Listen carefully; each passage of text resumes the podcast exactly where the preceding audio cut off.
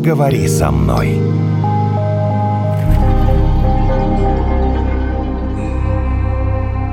Здравствуйте, это подкаст «Поговори со мной». Мы, как обычно, ведем его с Натальей. Здравствуй, Наташа. Привет, Женя. Сегодня я чувствую себя виноватым перед тобой. Так, а что я сделала? Вот видишь, мне кажется, что в этот момент... Я уже почувствовала себя виноватой. Вот. Потому вот. что мне показалось, я сделала что-то не так, и поэтому ты виноват, я виноват. Давай я тебе расскажу такую историю.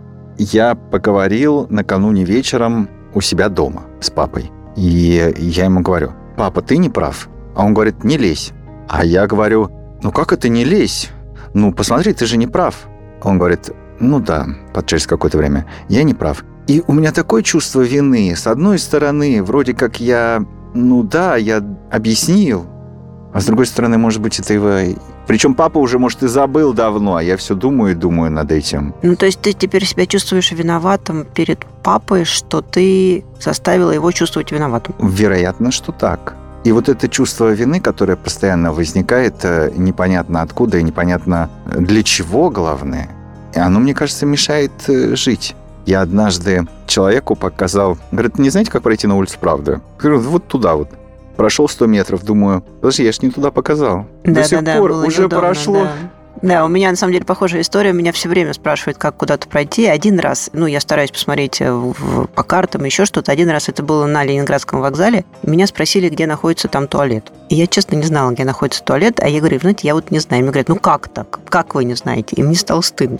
Ну как, как? Ну вот, ну вот я не знаю. Стыдно или ты почувствовала себя А виноватой? вот я не знаю, мне кажется, вот в этом нужно разобраться, вот найти вот это отличие между чувством вины и вот этими словами «мне стыдно». Чем И они вообще отличаются? Еще хотелось бы понять, когда возникает ненужное чувство вины. Да, и ненужное чувство вины, совершенно Психолог Мария Иванова нам поможет в этом э, верно. разобраться. Поговорите с нами. Поговори со мной. Здравствуйте, Мария. Добрый день. Здрасте, Мария. Ну, Прежде всего, чувство вины – это не врожденное чувство. То есть чувство, когда мы ощущаем счастье, либо страх – это врожденные чувства, призванные служить определенным целям и задачам. А чувство вины, наравне как с чувством стыда, это приобретенное чувство, которое мы приобретаем обычно в детстве, когда нами начинают родители манипулировать, потому что как проще всего заставить человека, ребенка сделать что-то, присвоить то самое чувство вины. Ну как ты мог? Ну ты виноват, что получил двойку. Ты виноват, потому что ты меня не слушаешься. Происходит такая манипуляция. Мы это все выучиваем с детства, и уже в взрослом возрасте мы начинаем себя соизмерять с ожиданиями окружающих, и ощущать чувство вины в случае, если мы что-то не так сделали. Да, вот сейчас мы поговорим Мгм. про чувство вины и стыд, в том числе в чем различие.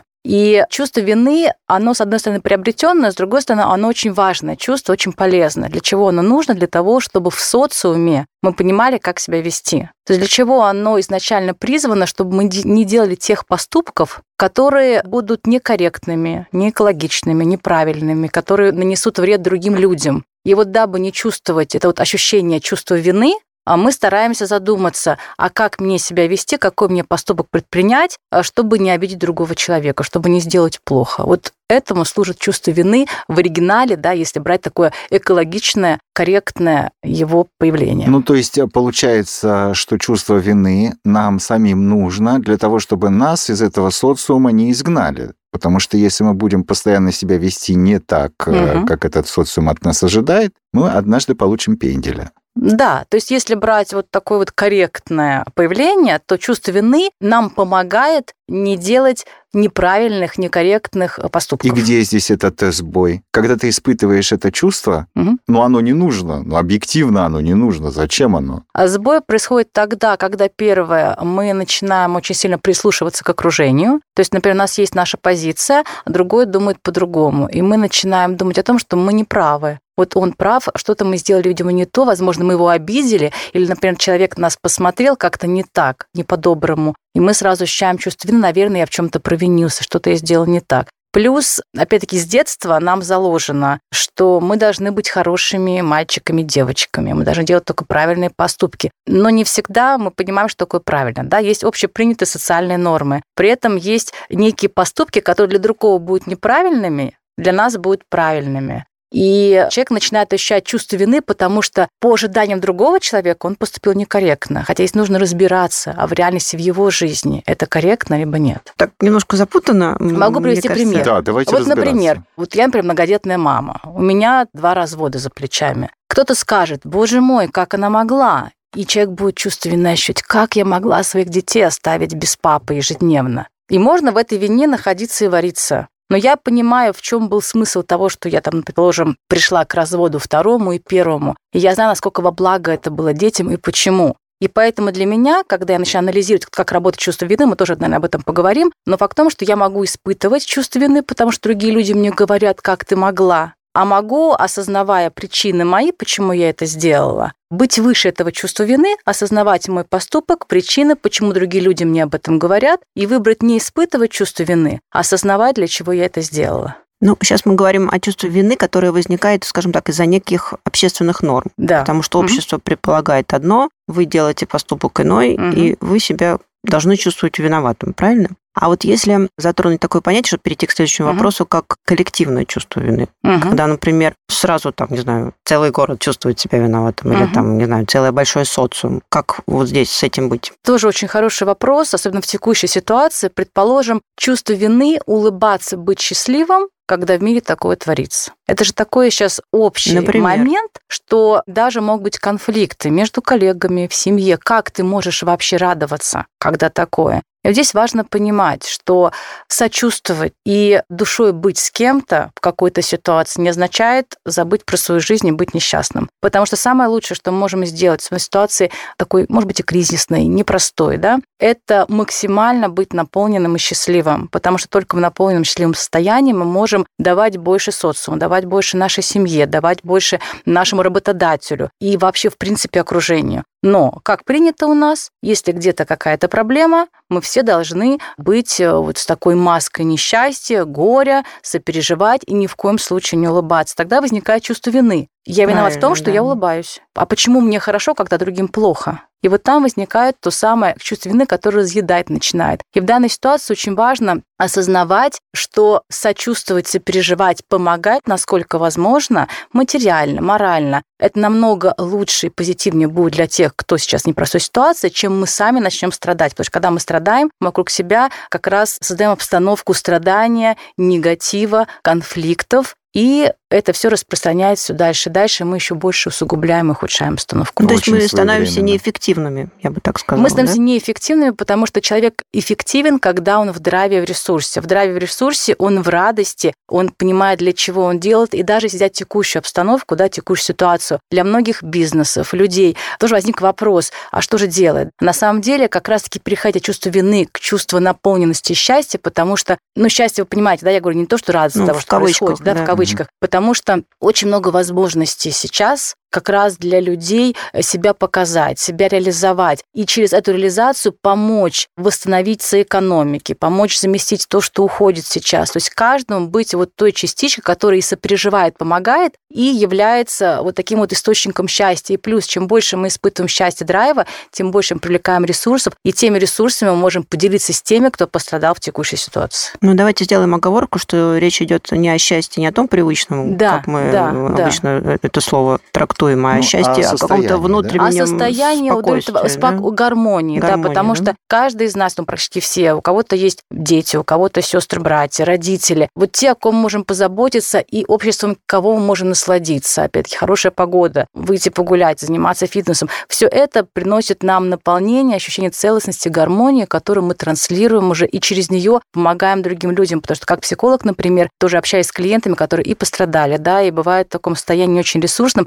через свое состояние я им помогаю выйти из их состояния ресурсности и быть в более позитивном настрое. Тогда у меня следующий вопрос. Вот я виноват. Мгм. Что дальше? Шаги по работе с чувством вины, да? А В первую очередь важно немножко абстрагироваться. Потому что когда мы в самой ситуации, в чувстве, нам очень сложно быть объективными, потому что мы в этом варимся, нам кажется, не, нет, все, вот точно я виноват, ситуация какая-то совершенно не такая, да? Когда мы абстрагируемся немножко как бы поодаль, ну как будто бы это наш друг, мы смотрим более объективную ситуацию. А что в реальности произошло? А за что я здесь ощущаю чувство вины? Когда мы осознанно подходим к причинам. Для чего? Потому что любое чувство вины, оно призвано компенсировать некую потребность, а, либо а, некое действие, да, оно характеризует. Мы смотрим, есть ли там причина для ощущения чувства вины. Предположим, есть. Например, мы с кем-то поссорились, да, кому-то сказали неприятное слово, предположим. Ну, или, например, возьмем бытовую ситуацию. Бытовую ситуацию. Я, или там, Женя изменил жене, я изменила мужу. Что да. делать? Это же да, чувство что вины. делать? Чувство вины. Чтобы чувство вины уменьшить, а лучше вообще нейтрализовать. Ну, данная Ну, то есть ситуация, понятно, конечно, что это... так делать не надо. Давайте сразу Да. договоримся. Об этом нужно проговорить. Потому что, как, например, даже с детьми у меня бывает, иногда тоже я, у меня трое детей, иногда я бываю уставшей, я тоже могу вот что-то сказать, да, либо повысить голос. Я говорю, ребят, простите меня, я была не права. Все, чувство вины, оно заменяется, сразу исчезает. Если я буду молчать, у меня будет чувство вины. Вот как вы сказали в вашем случае с папой, например, да, э, можно поговорить, пап, я тебя обидел, прости меня, я, возможно, что-то сказал не то. Попросить прощения. Да, Мгм. либо просто сказать, я что-то не то мог сказать, как ты к этому отнесся. Больше общаться, больше разговаривать. Когда мы Мгм. проясняем, мы убираем то самое зерно чувства обиды. Так, с папой полегче Мгм. ситуация, чем та, которую предложила Наталья. Ну, раз она ее предложила, то уж давайте ее Давайте дальше её рассматривать. рассмотрим. Вот смотрите. Потому что я хочу заметить, это такое вот признание чувства вины, когда, допустим, он приходит один человек к другому, говорит, извини, я тебе изменил. Мгм. Он вообще считает, что так делать не нужно. Ну, например, так Это был случилось. мой вопрос. Да. И дальше ты как бы, ну, либо принимаешь, либо нет. И дальше вот та сторона, которая пострадавшая, она начинает... А Кто э, из этих сторон пострадавший? Я вот так ну, например, запутался. а, По-моему, тут две сразу пострадавшие ну, получается. в каком-то смысле, да. А, допустим, муж изменил жене, они Приходит, решают, признается. признается, они решают остаться вместе, но жена начинает манипулировать вот этим вот чувством вины мужа. Она начинает как бы эту тему использовать, чтобы там на него давить, там, не знаю, все время его стыдить, говорить, ты виноват, как ты мог, как Ну ты и, мог. собственно, он сам ведется, я так понимаю, потому что он Да. же сам испытывает это чувство вины. Совершенно верно. Сложная Они не ситуация. расстаются, но продолжают я называю это мучают друг друга. Возможно, это там остается чувство любви или еще что-то. Но вот это чувство вины, оно все равно не проходит. Особенно у того человека, который изменил. И вот здесь мы плавно подходим как раз к чувству вины, чувству стыда. Да. Потому что чувство вины, оно связано с тем, что мы сделали что-то не так, но когда мы проговариваем, мы признаем, мы не правы были. Мы Это совершили чувство вины. плохой поступок. Если мы не признались, вот там будет чувство вины, что мы что-то делали не то, мы скрыли. Когда мы признаемся, чувство вины тоже присутствует, но там еще подмешивается чувство стыда. Я не такой, как бы я сделал что-то не то, я поступил плохо. За что нам стыдно? Что мы какие-то не такие, да, что-то не так. Поэтому здесь важно прожить это чувство стыда, что да, я совершил плохой поступок, неправильный поступок. И жене донести, что я понимаю, что я был неправ. Потому что когда мы продолжаем ощущать чувство вины, когда мы вроде как сказали, а нам же хочется быть хорошими, и вот у нас внутри такой конфликт. А мы вроде как признались, компенсировали это чувство вины. Ну, ты но сказал, при этом... как есть. Ты же, ну... Да, но при Мгм. этом нам Правда? же не хочется ощущать, что мы плохие. Когда происходит манипуляция, когда человек другому говорит, ты виноват, а другой человек начинает защищаться. Не, ну как же так, я же сказал. Никогда не будет второй человек призывать чувство вины, если вот тот, кого обвиняют, скажет, да, я виноват. Я был тотально виноват перед тобой, я сделал ужасный поступок, я знаю, что был совершенно неправ. Ну, это можно сказать один раз, два раза, а когда это постоянно, например, э, повторяется, вот то, что касается манипуляции, это, Мгм. видимо, когда человек постоянно э, на эту тему съезжает. Вот в чем, э, видимо, дело. Манипуляция завершается тогда, когда не будет обратной реакции. Что такое манипуляция? Для чего люди манипулируют? Получить обратный отклик, эмоциональный. Плюс манипуляция, когда получает эмоциональный отклик, получает ну, ту самую ресурс, энергию, неважно, как ее назвать, подзарядку. Если, с другой стороны, будет такое ровное принятие, да, ну ты опять права, ну да, я виноват. В десятый раз просто женщине не захочется то говорить, но потому что она будет получать улыбку, там еще если мужчина ее обнимет, скажет, дорогая, ну, конечно, ты права, ну Да, давай уже я забудем, негодяй. Я что? негодяй. Ну ты же меня любишь. Я же Ну, такой получается так. прекрасный негодяй. Ну, потому что это, правда, работает, видимо, только один раз, ну, может быть, два раза, ну, когда 10 раз, например. Мгм. Хотя, вот как Наташа говорит, так многие люди живут. А давайте тогда еще дальше пойдем. Пойдем к чувству вины теперь перед детьми. Мгм. У очень многих э, моих э, знакомых, хоть они в этом и не признаются, но я прям вижу это чувство вины перед детьми. Значит, я много работаю, я не уделяла ему ей э, столько внимания. Я не могу взять внуков, потому что еще не вышла на пенсию, и все это. Да, но мы же виноваты, но мы же виноваты. Я так думаю, ну почему ты виновата? С чего вдруг? Что с этим делать? Но это, опять же, наверное, какие-то общественные Здесь нормы. два да, момента. как- Первый момент, иногда людям очень приятно находиться вот в ощущении виноватости, как чувство жертвы. Да? Вот я виноват, я такой плохой, пожалейте меня, скажите мне, что я не плохой. Иногда Мгм. бывает такое. Иногда это бывает тоже как уже манипуляция, либо человеку приятно находиться в состоянии какого-то негативного ощущения. А второй вариант, когда мы ощущаем чувство вины, потому что мы никак не можем признать, что мы не обязаны быть идеальными. Как я говорю, моя идеальность, моя уникальность. То же самое здесь. А кто сказал, что твоему ребенку тотально нужно 100% твоего времени? А кто сказал, что вот конкретно этому ребенку нужен опыт такого тотального внимания? А возможно, через некие уроки в данной семье он станет более сильным достигнет большего. Если посмотреть, сколько всего и кто достигал, на самом деле большего даже бывает достигают люди, которые меньше внимания получали, у них было больше времени подумать, поразмышлять, принять самому решение. Вот у меня трое детей. И бывает, я работаю вечерами, и старший смотрит за маленьким. У них такая дружба, у них такая взаимоподдержка. И здесь можно испытывать чувство вины, что ну почему же я не уделила больше внимания, и сравнить себя еще с мамой какой-нибудь. Да, вот другая мама чаще водит э, в кино, в театр или куда-то еще. Мгм. А можно сказать, а вот у меня так.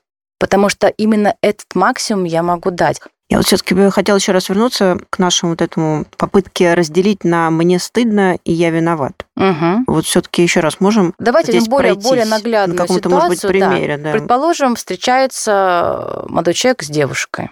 И тут молодой человек ее бросает. Или, например, мужчина уходит из семьи. Что чувствует Заметьте, женщина? не женщина, чаще мужчина. А вот уходит. женщина, они более подвержены этим эмоциям. А женщина ощущает, я виновата, я сделала что-то не так. И девчонка, которую бросил пацан. Да, тоже. я сделала, я сказала что-то не так, я сделала что-то не так. А, и поэтому он ушел. Да, он поэтому ушел. Это чувство вины. Я была не права. Как мне сделать что-то по-другому, заслужить эту любовь, чтобы он был со мной?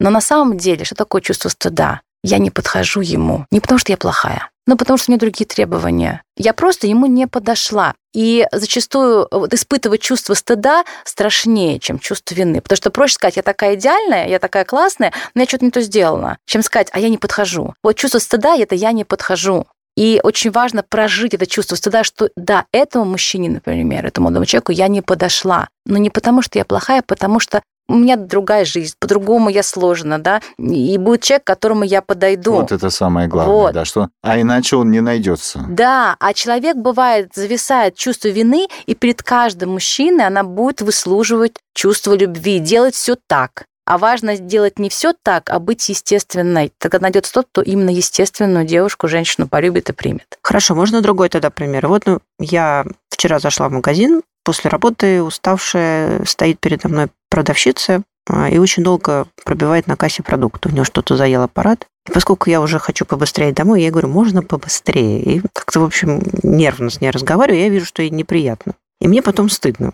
Или у меня чувство вины должно быть. Здесь вопрос в том, что вы сделали что-то не то, вроде как Ну, чувство Потому что я понимаю, по что я, я вот могла ее не, не торопить. Там виноват этот кассовый аппарат Мгм. дурацкий. Она, в общем Не так часто бывает, я скажу, Ну вообще вот так не потому, что бывает. она там медленная, может, она Мгм. тоже уставшая. Ну вот Знаете, чувство вины это когда вы понимаете, что с вами все хорошо, ну, день не удался, например, и вот вы сорвались, имеете право. Как я детям говорю, ребята, вы имеете право даже накричать. Это ваше право, вы можете быть не в ресурсе, не в настроении. Чувство стыда, когда вы говорите о том, считаете, что ну вот я какая-то плохая, не такая, что я так кричу и так делаю. В данной ситуации, я бы сказала, чувство вины более продуктивно. Можно просто извиниться, сказать, ну, была не права. Или уже ушли и сказать, ну вот да, я была сейчас не права, но иногда такое случается с каждым. Мы все, мы не роботы, мы не идеальны. Мы не можем постоянно быть в хорошем настроении, быть правильными. Вот это надо запомнить, вообще где-нибудь записать себе отдельно. Давайте теперь с другой стороны Мгм. посмотрим. Предположим, я вот та самая продавщица, у которой медленно работает э, этот аппарат. Мгм. Я умею все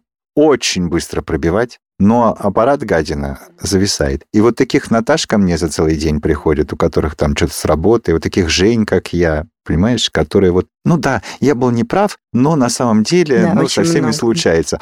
А продавщица это бедная одна, и вот такой всякий Женя на ней срывается. И ты вот на этом месте этого продавца, продавщицы, здесь тоже как-то надо поработать с чувством вины, с чувством стыда, с чувством всего, чего возможно, там, ненависти или, м, наоборот, пофигизма. Ну, как-то хотелось бы Я с другой расскажу, стороны да, как посмотреть, да. очень хорошая практика, работающая на 100%, осознавать, что все, что говорит другой человек, он говорит про себя.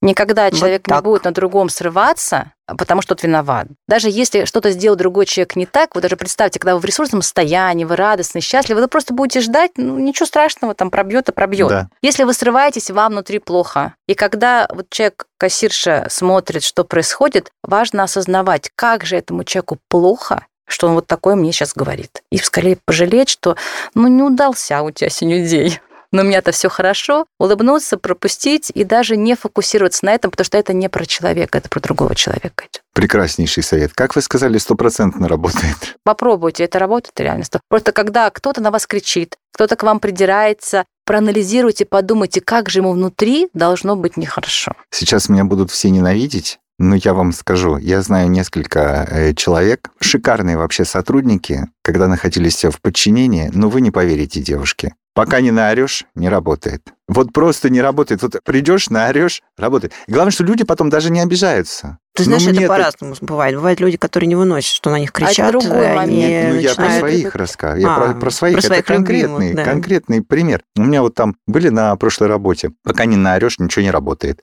Наорешь, все прекрасно работает, но ты-то уже испытываешь это чувство. Ну, что ж ты ходил здесь, орал, тебе сколько... Ну, я тогда был молодой, ну, даже дело не в возрасте, а о том, что ну, ты же, по идее, не должен себя на работе так вести. Так не будет работать. А они довольны, не обижаются, работают. Отлично. Они точно не обиделись, а ты испытываешь это чувство вины. Здесь важно понимать, что бывает, что дети воспитываются с родителями, которые постоянно кричат. И для них к Они действию не они обижаются. приступают, Да. потому что для них это естественная норма. Если вы просто будете говорить тихо, они просто даже не поймут, что нужно сделать. И здесь иногда, чтобы не испытывать чувство вины, не кричать каждый раз, можно с человеком поговорить. Иногда человеку к психологу можно да, направить. Отправить, Да, чтобы это же тоже некое смещение, когда я реагирую, например, только на крик. И крик для меня это просто обычная просьба. Ну да. И либо осознавать, что я кричу не потому, что я кричу, а потому что для данного человека это стиль общения. Опять-таки, есть люди, которые, ну уж извините, да, за что в эфире, кроме матных слов, не понимают. Есть стиль общения. И для них это просто их язык. Ну, то есть не хочется же все время кричать. вот о а чем тогда речь. поговорить с человеком. А То есть более сказать? конструктивно. Каким образом я для тебя могу донести информацию? Чтобы не орать каждый раз. Да. Как с детьми тоже. Иногда бывает. Прикольный совет. Признать э, вину. У тебя, кстати, у меня про это есть вопрос еще про признание вины. Вот вы говорили уже, что это один из способов избавиться от этого Мгм. чувства вины, сказать, да, я виноват, я поступил не так. Но, с другой стороны, когда ты так говоришь, ты как бы себя снимаешь ответственность. Вот ты признал, что ты виноват, и как бы тебе же на это уже вроде бы нечего сказать, а дело-то было сделано плохо, или там кто-то обиделся. При этом не уйти от ответственности, понимать, что все-таки ты можешь признать вину, но это не значит, что ты теперь можешь там пойти и обидеть какого-то другого человека. Сначала обидеть, потом признать вину и чувствовать себя хорошо. Постоянно так. Да. Ну вот я ему сказал, что он идиот, потом сказал, слушай, извини, я был неправ. А И потом что? пошел к следующему и сказал, Потом ты тоже тоже идиот. сказал, да. Если И человек получается, я ни в чем признал- не виноват, и я могу его подставить. Или, например, я сделал так, что другого человека из-за меня уволили. Потому что я, например, там э, сказала ему сделать такую-то работу, он ее сделал, потом оказалось, что нужно было сделать по-другому, потому что я его как бы неправильно объяснила или подставила, или прислала неправильное письмо. Человека уволили, я к нему подхожу, скажу, Вань, извини, так бывает. Знаете, такая есть еще фраза, ну, бывает. Что поделаешь, ну, бывает. И что, я же плохо поступил? Скорее всего, в такой ситуации, когда человек из раза в раз это делает, он на самом деле не ощущает чувство вины. Он Вот. просто это говорит э, для отмашки, ну, виноват, извини. Себе или другим? Другим. Ну, Другим. принято же извиняться.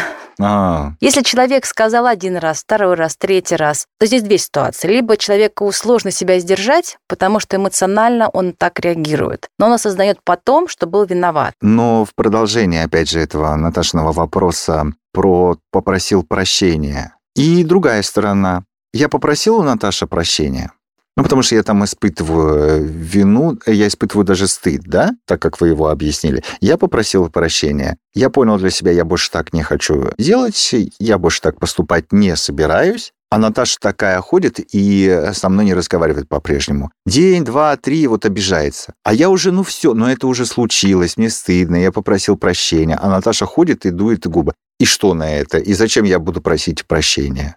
То есть такое же тоже Это часто проблема бывает. Наташи, скажу тебе честно. Здесь вопрос в том, что можно с Наташей поговорить, просто сказать, что вроде как мы все выяснили, почему ты все еще со мной не общаешься. Наташа в данной ситуации... стоит это делать? Стоит? Если это вас беспокоит, то, конечно, стоит, чтобы оно вас не терзало, потому что после этого разговора уже вас точно не будет терзать. Но важно понимать, что Наташа ходит в такой ситуации, в таком настроении. Что она сама дура просто. В чувстве жертвы. Мне Да, мне приятно просто нравится быть наслаждаться, что мне плохо. Да. Так пусть она наслаждается, что ей плохо. Дайте эту возможность человеку. А, как много я сегодня нового для себя почерпнул. В общем, если кто-то чувствует себя виноватым, нужно об этом разговаривать. Как я правильно сделала для себя сейчас вывод. Вот если любое чувство вины, дискомфорта, признать вину, поговорить об этом, А, так и есть. И еще мне кажется, что вот это у людей, которых есть, которые способны испытывать вот это чувство вины, оно не проходит с возрастом. А, Вроде бы тебе кажется, ты уже такой мудрый, и уже всего столько знаешь, и уже столько ошибок понаделал, и уже столько людей видел разных. Столько людей видел, и вот ты себе каждый раз говоришь, нет, нет, больше никогда со мной это не случится. А оно все равно происходит, потому что ты не можешь себя совсем закрыть от мира и от других людей. Ты все равно будешь э, Вопрос навыка ошибаться. Фокуса. Когда даже человек ошибается, если мы держим фокус, а для чего я здесь ошибся, какой я опыт получил и как я могу через это себя улучшить, каждая ошибка будет восприниматься как опыт, а не как проблема. И это навык, когда мы научаемся через действие, через фокус именно фокусироваться на том, а для чего мне это нужно. Не зачем, а почему, да, а для чего это в моей жизни То есть не появилось. почему произошло а для чего? Мария Иванова, психолог, э, сегодня ответила на наши вопросы. Ну, в общем, поговори со мной. Пойдемте разбираться дальше. Спасибо. Пожалуйста. Поговори со мной.